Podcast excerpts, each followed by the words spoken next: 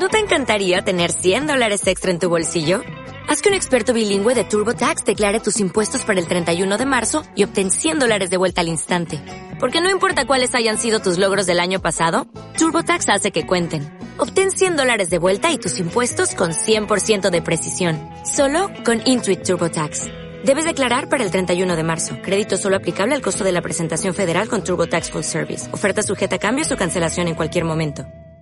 Episodio número 28 con Adriana González. Hola a todos, soy Edwin Gutiérrez, autor del blog nosonpapeles.com y quiero darles la bienvenida a mi programa Archivística otro nivel este será un podcast en el que te compartiré mi conocimiento y experiencia e iremos entrevistando a distintas figuras que han logrado el éxito en distintos ámbitos, no solo a nivel profesional, sino también a nivel personal, y que te servirán como guía u orientación para alcanzar tus metas. Además, trataremos temas relacionados con la archivística, la gestión documental, la tecnología, el liderazgo y otros temas afines que potencien la archivística a otro nivel.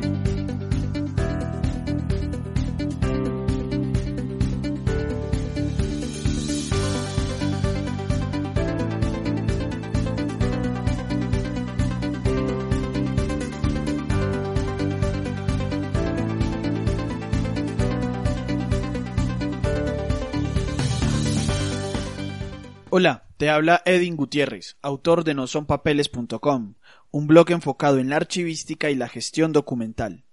La archivística es la ciencia de los archivos. Los archivos se componen de documentos, y los documentos son información registrada en cualquier medio soporte. Así que los documentos no son exclusivamente de papel, y además los documentos son información que no exclusivamente son de tipo textual. ¿Y por qué empiezo así? Te podrías estar preguntando. Todo esto es para decirte que lo común ha sido que los archivos de las organizaciones se enfoquen en documentos de tipo textual, dejando casi siempre a un lado la información presentada en formas diferentes, como la iconográfica, la de video, la de audio y otras formas no tan comunes. Este pensamiento del documento solo tipo texto ha causado que muchas organizaciones dejen de lado los documentos que producen y que son de video y audio, los llamados y los que conocemos como documentos audiovisuales, los cuales, si son producto de las actividades y funciones de las entidades, se convierten en documentos audiovisuales de archivo, y que,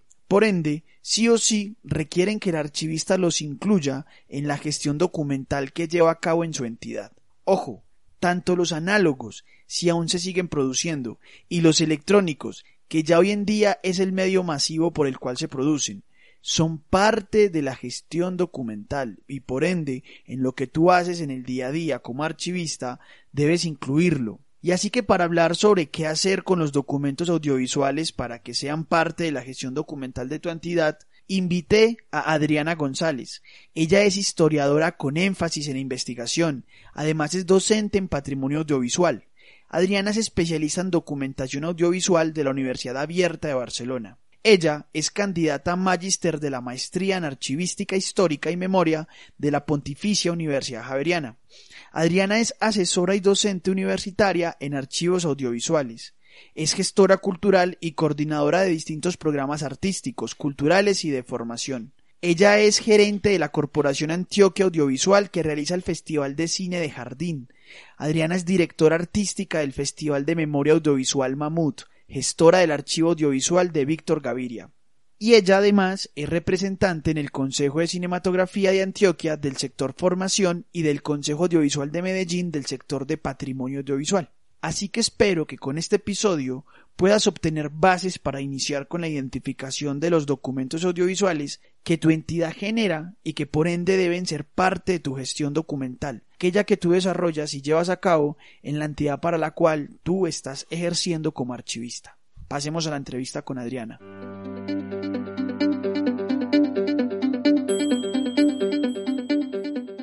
Hola Adriana, ¿cómo estás?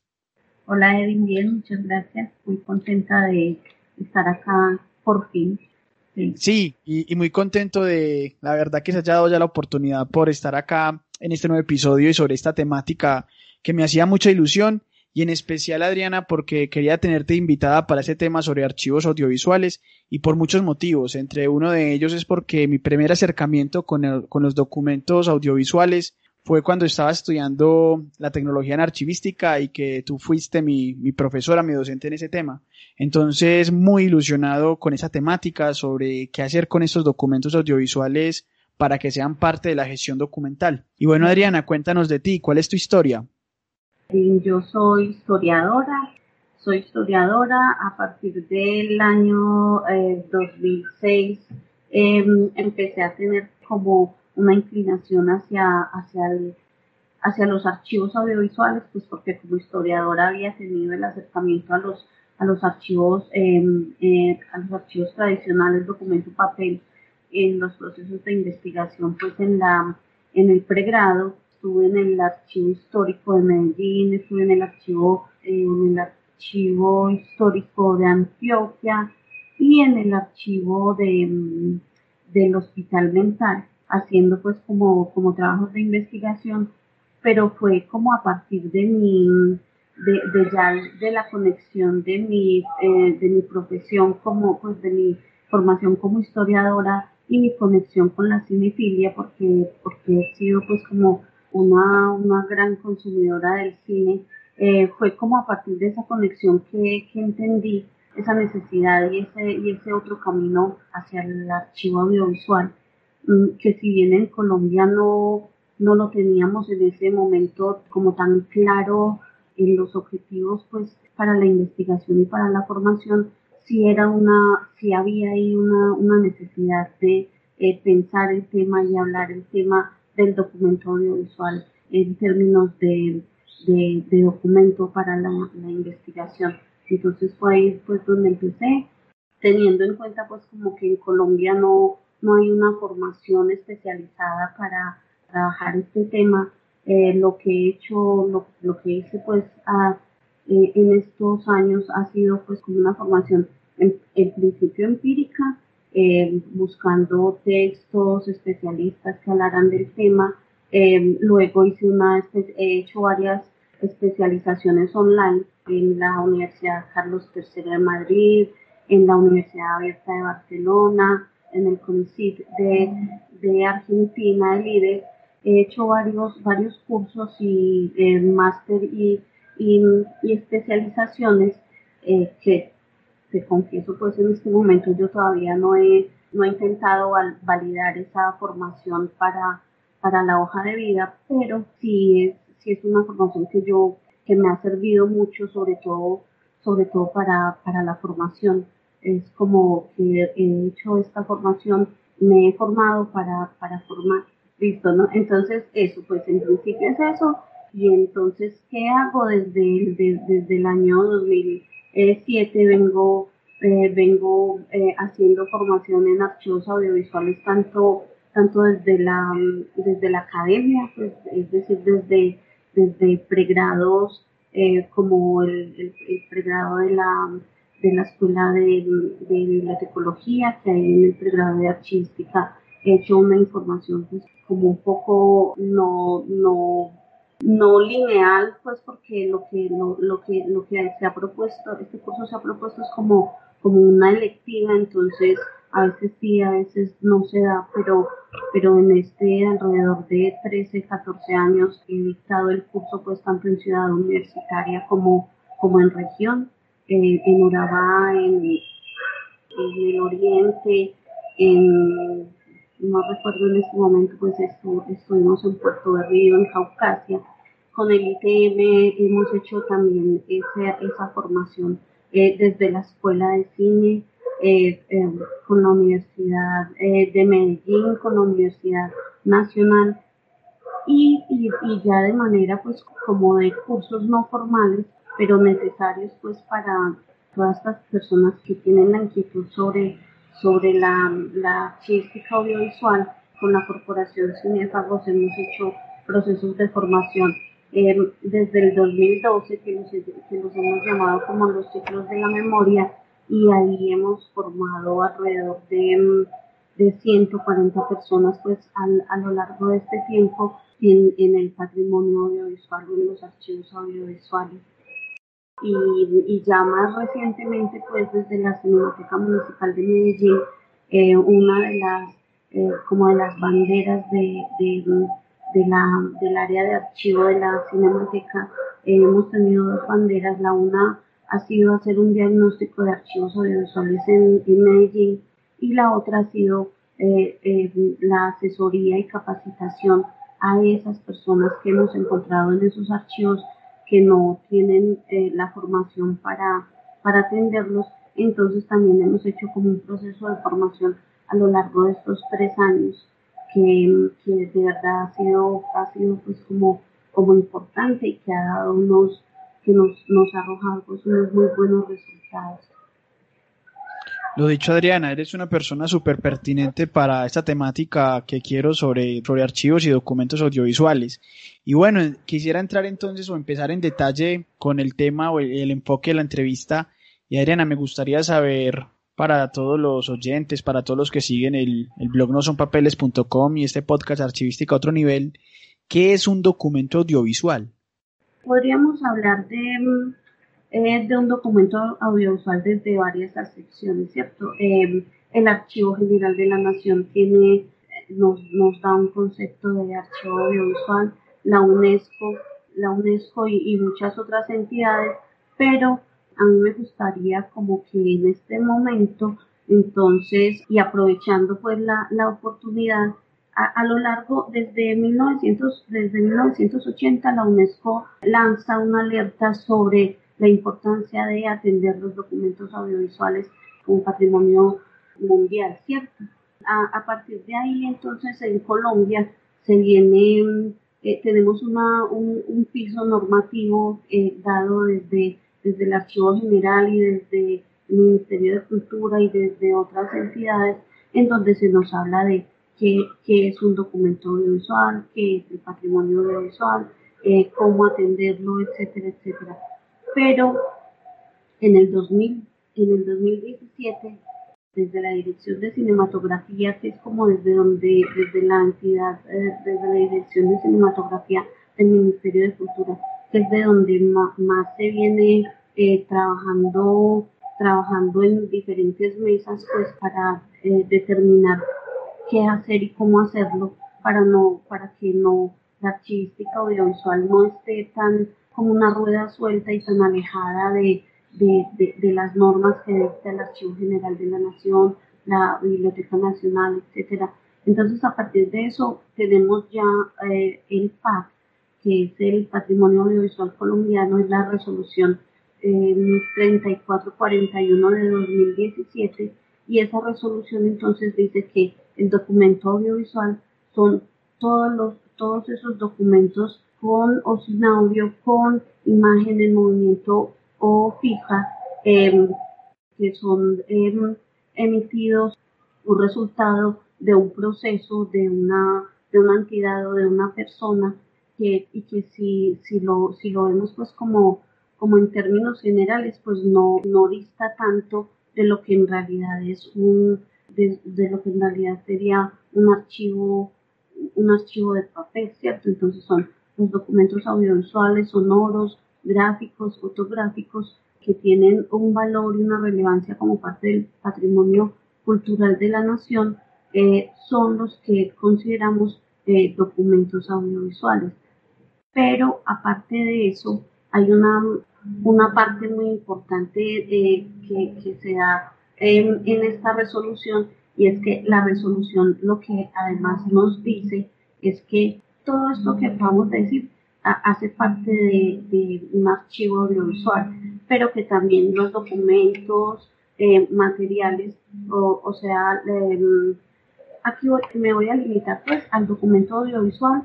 que hace parte de, de como de, de, una obra de un artista o autor eh, desde el área de la cinematografía, ¿cierto? Entonces, es este documento, pero aparte de, ese, de eso, entonces hace parte también eh, todos los guiones eh, que hacen parte de esa obra que se, que se hizo, todas las grabaciones, todo lo que tiene que ver con la, con la radio, con la televisión, las fotografías, los carteles, todos los materiales publicitarios, los manuscritos, todo eso hace parte de, de ese, de ese patrimonio audiovisual o de ese, y de ese documento audiovisual que está en un archivo audiovisual. Adriana, y entonces también podríamos utilizar el concepto de documento audiovisual de archivo.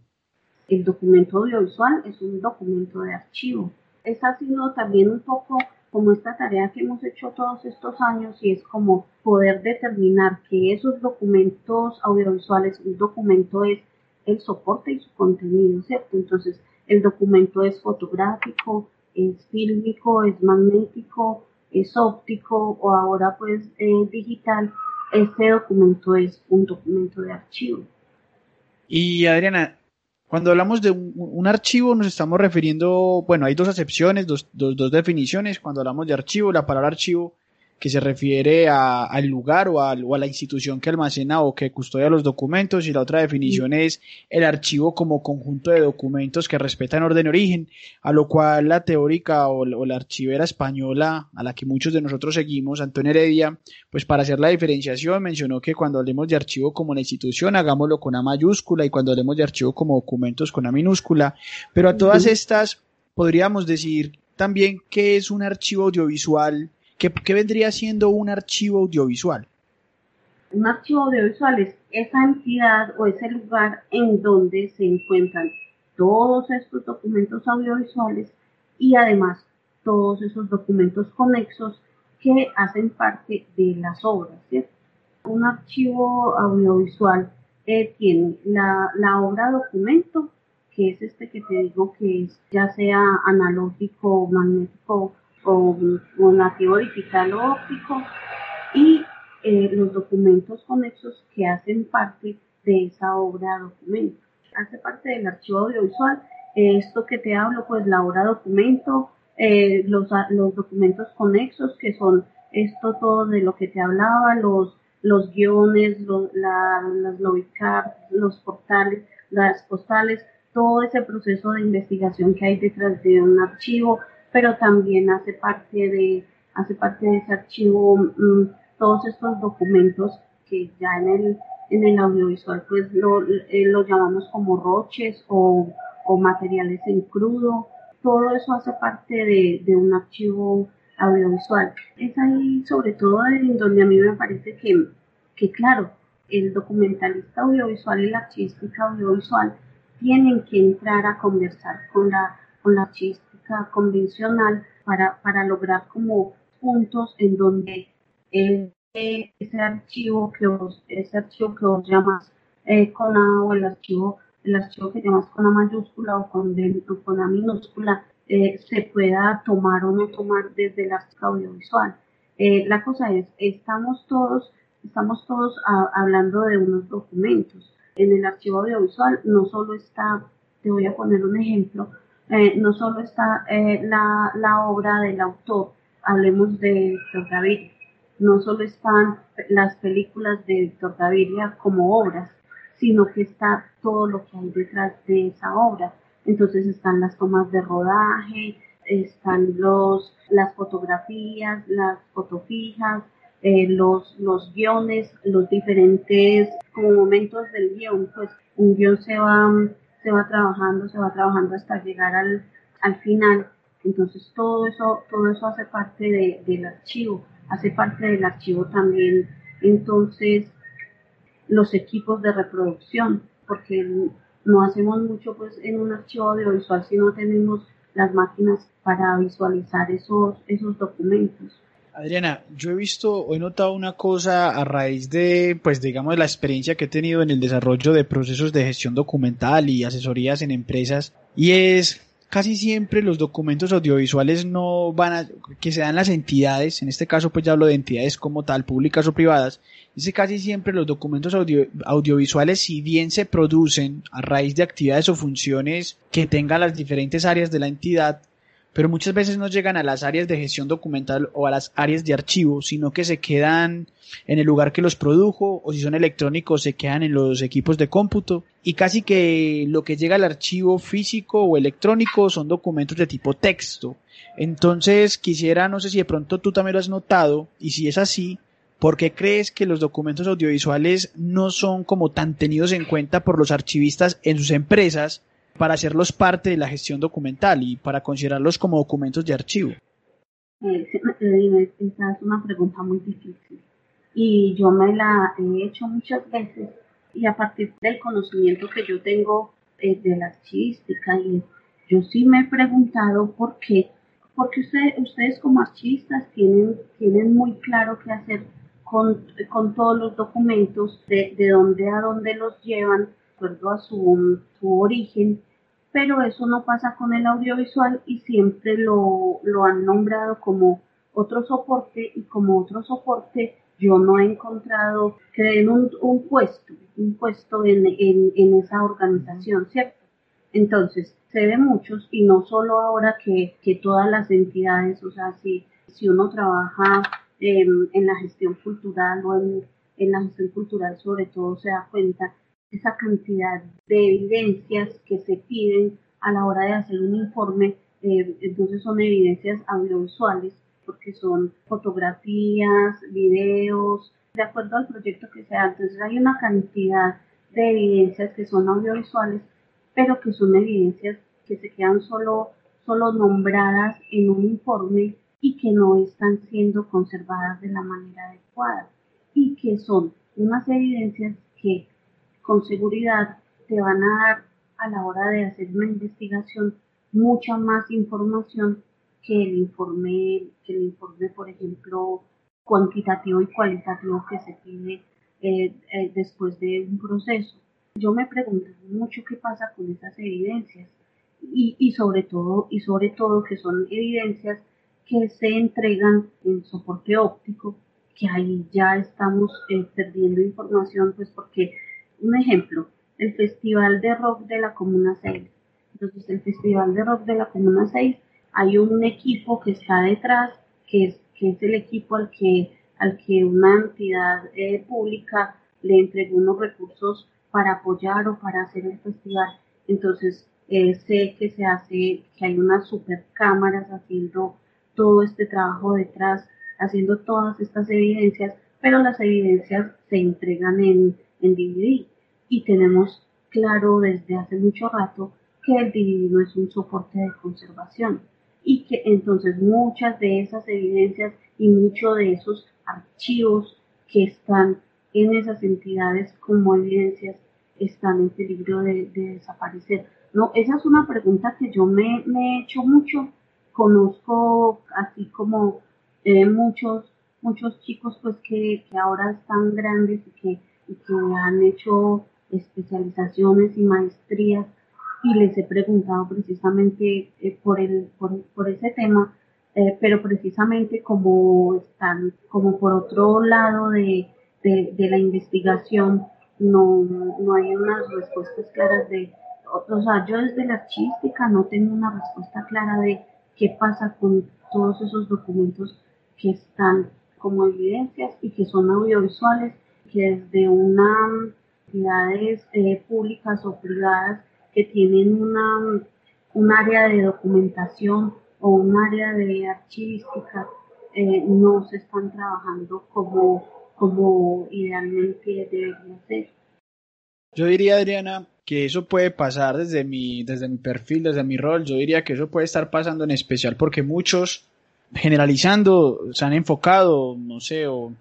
yo pues yo no me incluyo ahí, pero sí, sí se han enfocado en los documentos tipo texto, es decir, esos documentos que aparecen en papel textuales o que están electrónicos textuales, pero los documentos de imagen, los documentos de video, los documentos de especiales que en, en un programa de gestión documental, en un instrumento archivístico como el programa de gestión documental los llamamos documentos especiales, pues muchas veces no los hacemos parte de la gestión documental por lo mismo, porque nosotros esperamos es que lo que nos llegue de las diferentes áreas sean esos documentos tipo texto, los documentos convencionales que con los que más hemos estado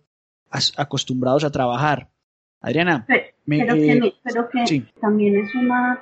algo que a mí me ha cuestionado y es que es que eh, por ejemplo eh, ahora los las historias clínicas todos tienen todos tienen documentos audiovisuales conexos. Eh, sí, así porque porque a las personas les entregan la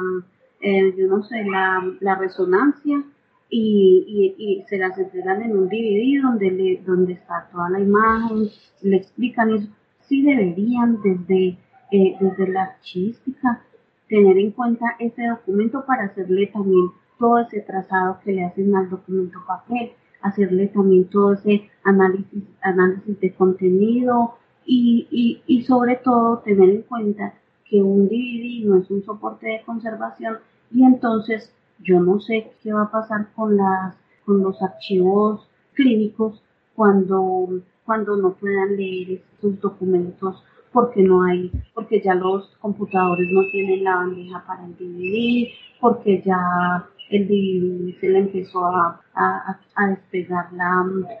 la, película, la película que, que, lo, que tiene pues el, contenido, etcétera. Entonces, eh, yo, yo creo que sí tendríamos como que juntarnos. Yo, yo hace poco había estado como, como pensándome y soñándome un, semillero. Yo decía,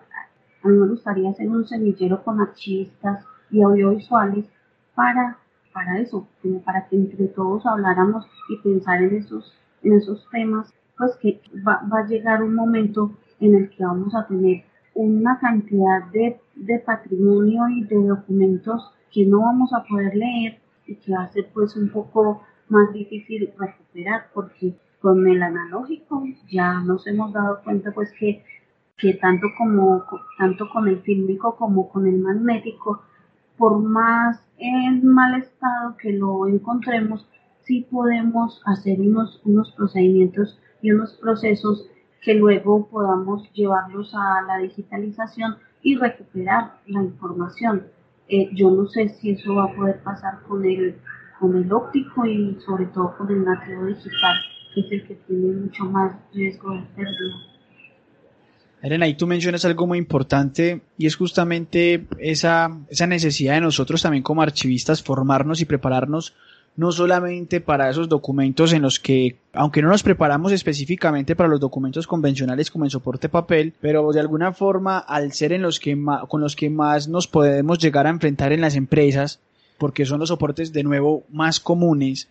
y también estamos enfocándonos netamente en informarnos en este, en este, en estos soportes electrónicos o en estos documentos electrónicos, pero también es tener presente que, bueno, este electrónico o análogo, el documento audiovisual también hace parte de nuestra gestión documental. Y también hacías mencioné algo, y es que justamente como parte de, tu cátedra en la Universidad de Antioquia o en otros lugares donde están como electivas, pues a veces no se llena justamente como la como el cupo para que se pueda dictar el curso y es también pasa lo mismo, porque a veces diría yo por el mismo desconocimiento que nos vamos a enfrentar en las entidades, en las entidades a ese tipo de, de, archivo audiovisual que justamente requiere de nosotros unos conocimientos también específicos para poderles dar un tratamiento adecuado y hacerlos parte de la gestión documental, porque es que el problema es cuando esos documentos audiovisuales que también son evidencia del desarrollo de una actividad, una función, no llegan a nuestras manos, no llegan al área de gestión documental y no se le puede dar ese tratamiento adecuado. Y lo que estás mencionando es algo bastante interesante y que nosotros, los que están escuchando este podcast también, tener presente que debemos de formarnos y debemos de cada vez de mejorar para manejar adecuadamente la información presentes en el soporte que se presente y en el formato en el que se presente, pero salir un poco o salir un poco no, salir bastante de lo que tenemos en mente ya como un cuadro, como una margen y es no salirnos de ese documento tipo texto en soporte papel o bueno, en especial tipo texto. Entonces, bastante interesante, Adriana, lo que mencionas. Adriana, eh, tú nos podrías, sí. Eh, pero ahí sí, ahí sí me gustaría eh, como aportar un poquito también a eso que estás diciendo y es que y es que eh, sí me parece que hay una necesidad desde la, desde la academia, precisamente eso, o sea, el, el documento audiovisual es otro soporte, ¿cierto? Eh, como tradicionalmente lo, lo han catalogado en las cátedras archivísticas, entonces sí, es otro soporte, o sea, es un soporte que hace parte del archivo y es otro soporte, pero es otro soporte que requiere de un tratamiento distinto y de, unos, de, un conocimiento específico para poderlo analizar, catalogar y clasificar. Entonces es ahí donde eh, me parece a mí muy necesario que no se le, que, al documento, que el documento audiovisual se le, se le ponga como al nivel del documento papel y de todos los documentos, no simplemente eh, decir, claro, en el archivo tenemos todo este panorama bla, bla, bla, se, se le aplican estos instrumentos eh, de acuerdo a, el, se le aplica la tabla de retención, la tabla de valoración, no sé qué, pero al documento audiovisual hay que aplicarle otros, no, sino otros instrumentos, si es necesario tener otros conocimientos para poderlo, para poderlo analizar. Entonces, que, que sea también pues como, como un llamado a que el artista entienda que ese documento audiovisual requiere de una requiere de una de unas experticias particulares y que qué bueno que se fueran por ese lado también y que lo tuvieran como parte de su formación transversal el conocer esas otras experticias para eh, leer el documento audiovisual y analizarlo. Adriana, ¿y tú qué buenas prácticas nos podrías recomendar para hacer con los documentos audiovisuales que las empresas han acumulado a lo largo del tiempo? ¿Qué buenas prácticas nos podrías entregar de organización y de conservación? Buenas prácticas, eh, lo mismo que pasa con el documento papel, o sea, tenerlo en un lugar que tenga todo este tema de aireación, ventilación adecuado ya depende del tipo de soporte que tenga, pues si tiene soporte fílmico, tener en cuenta que, que hay, unos, que hay unas temperaturas adecuadas para, para mantenerlo, es necesario hacer una, como una revisión eh, cada tanto de, de ese documento fílmico para determinar si no tiene hongos. Lo menos que le pasa al fílmico son los hongos, pero con, una, con un inadecuado control de humedad y temperatura es un documento que es muy, muy susceptible de, de pérdida porque precisamente porque es de soporte poliéster, el aglutinante en el que se fija la imagen es em, todas las capas en las que se fija el soporte son gelatina y eso genera genera hongos. Entonces eso eh, sobre todo tener, tener bien claro en dónde se conserva la temperatura y la humedad relativa del lugar. Si son soportes magnéticos, que, del magnético pues estamos hablando eh, desde el carrete abierto, estamos hablando de tres cuartos, Betacam, VHS, eh, etcétera. También tener, tenerlo en un lugar adecuado, con temperatura y humedad relativa para este tipo de soporte que, que esté aireado, que tenga ventilación, hacerle, hacerle una revisión a los documentos cuatro o seis meses, eh, disponerlos eh, como si fueran libros, o sea, paraditos, eh, es necesario disponerlos así, contrario a la película que sí se puede poner un, un rollo sobre otro. eso serían como lo, como básicamente con el soporte con el soporte óptico es necesario atenderlo inmediatamente porque el, el, soporte magnético y fílmico ya tenemos claro que es un soporte que ha durado en el tiempo, que con unos procesos de preservación pueden seguir durando, pero con el óptico estamos casi que contra el tiempo porque eh, fue un soporte que, que nos prometieron, en el que nos prometieron pues las las empresas productoras nos prometieron que, era un soporte que iba a durar más de 200 años y entonces que, ya se nos iban a, solucionar todos los temas de, de, bodegaje, eh, etcétera. Eh, entonces mucha gente se volcó a, hacer la conversión o, el, o la migración porque no, no, no se hizo un proceso de de preservación, sino que simplemente se migró de analógico a digital. Entonces ahora tenemos muchos archivos en óptico que los tenemos en, en DVD y en CD, que es necesario que, que, los atendamos y que, y que hagamos ese proceso precisamente de, si bien migrarlo, migrarlo con objetivo, con, con objetivo de preservación, ¿cierto? Entonces yo pensaría que ese es como lo más inmediato que deberíamos hacer y todas las cajas que tengan guardadas con VH, con tres cuartos, revisarlas y, que, y atenderlas si tienen hongos. Adriana, ¿y tú recomendarías alguna herramienta tecnológica para dar tratamiento a esos documentos audiovisuales? No. ¿Hay alguna que nos pueda recomendar?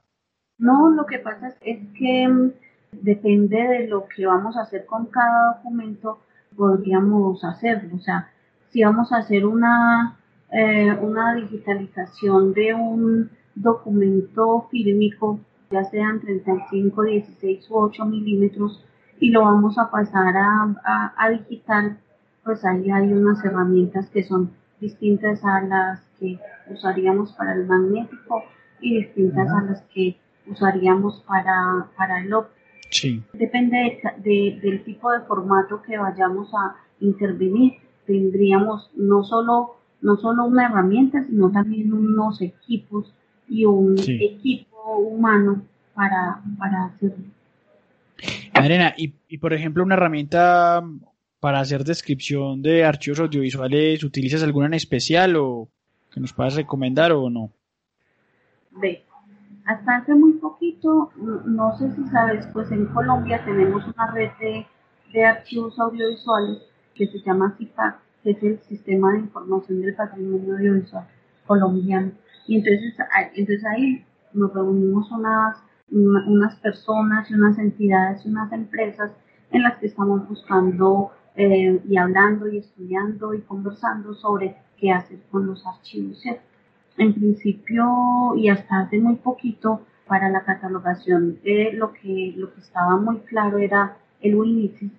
pero ya en, los últimos años también ya nos hemos dado cuenta que el WinITIS no es el ideal para, para esa catalogación por varias cosas. Pues primero que aunque era un software libre, ahora ya no, no se, ya no se actualizó más. Entonces, mucha de esa información que estaba en Unisys em, ahora no se puede ingestar a otras, sino que hay que hacerlo casi que manualmente. Entonces, entidades como la Fundación Patrimonio Fílmico Colombiano,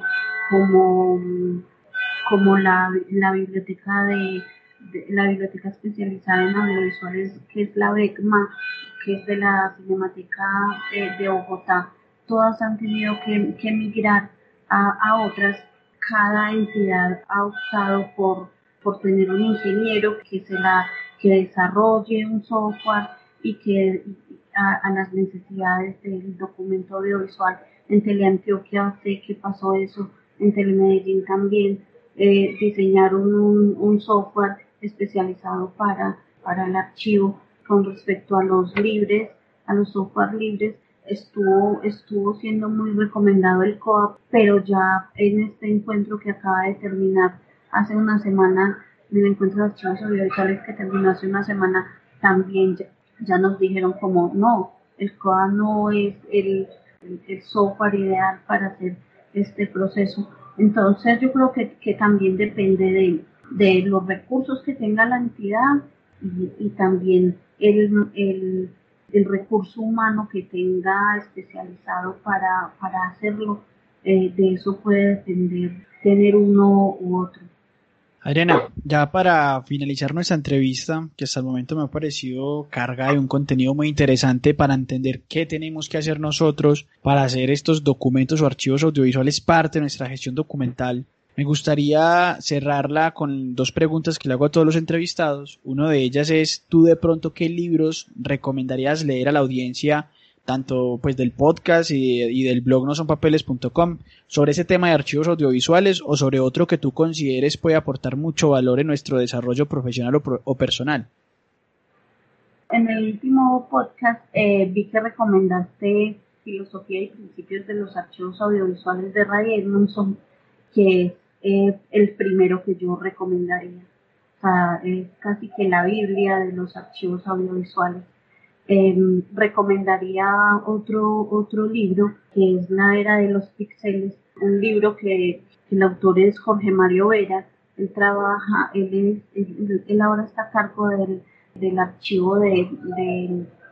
de señal memoria y, y, es un libro pues que, que tuvo que tu, estuvo patrocinado por por la Dirección de Cinematografía, por la Fundación Patrimonio Fílmico. La Era de los Píxeles es un, es un libro sobre todo sobre los eh, documentos magnéticos. Recomendaría también eh, clasificar para preservar de mm,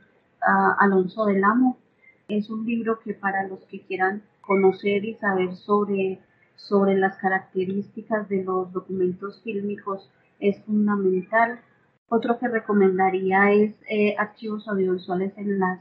redes digitales de Gerardo Ojeda. O sea, yo creo que uno con esos, eh, con esos cuatro libros eh, tiene un panorama sobre el documento audiovisual, los archivos audiovisuales y qué hacer con cada uno de ellos, cuál es su historia, cuál es, cuál es la y cuáles son sus, eh, sus características. Bastante interesante, Adriana. Bastante interesante estas recomendaciones de los libros. Y ya para cerrar la entrevista, una pregunta que le hago a todos los invitados con la que cerramos, y es cómo defines el éxito desde el punto de vista archivístico, en tu caso desde el punto de vista con el manejo de los archivos audiovisuales. ¿Para ti qué es el éxito? Pues el éxito podría ser em, eh, lograr que todos estos eh, archivos audiovisuales que son tanto de entidades públicas como privadas, como de colectivos comunitarios eh, logren, logren llegar a un punto en el que, en el que sus archivos puedan ser em, investigados, que puedan ponerlos en valor. Esto es como que, que se puedan hacer procesos, procesos de visibilización con ellos, que puedan tener un, un, equipo formado para organizarlos. Eso para mí eh, el éxito sería que cada uno de estos archivos tenga su equipo de trabajo formado para intervenir un documento audiovisual y que finalmente esos documentos audiovisuales puedan llegar a, a la sociedad, puedan ser investigados. Adriana, eh, muchas gracias por el tiempo, muchas gracias por la, por tu disposición, muchas gracias por haber permitido ser parte de un nuevo episodio del podcast Archivística a otro nivel y más porque es un tema que es bastante, bastante interesante para todos los archivistas porque donde estén trabajando, donde estén desarrollando su, la profesión, siempre se van a encontrar con documentos diferentes a los tipos textuales y se van a encontrar con documentos y archivos audiovisuales que pues justamente son parte de nuestra gestión documental. Y bueno, Adrián, agradecerte por, por tu tiempo, por tu espacio, por compartir tu conocimiento y hasta una próxima, Adriana. Edina, vos muchísimas gracias. Qué bueno esto que estás haciendo. Me,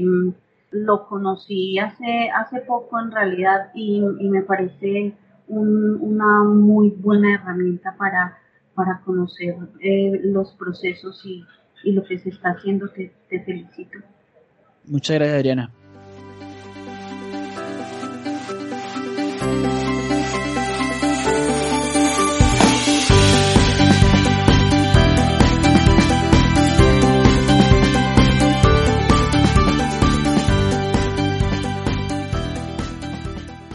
Como nuevo cliente de Western Union, puedes disfrutar de una tarifa de envío de 0 dólares en tu primera transferencia internacional de dinero en línea. Envía dinero a los tuyos en casa de manera rápida, fácil y conveniente. Visita westernunion.com o descarga nuestra app hoy mismo y tu primera tarifa de envío corre por nuestra cuenta. Aplican ganancias por cambio de moneda. No disponible para tarjetas de crédito y envíos a Cuba. Servicios proporcionados por Western Union Financial Services Inc. NMLS 906983 o Western Union International Services LLS NMLS 9069 85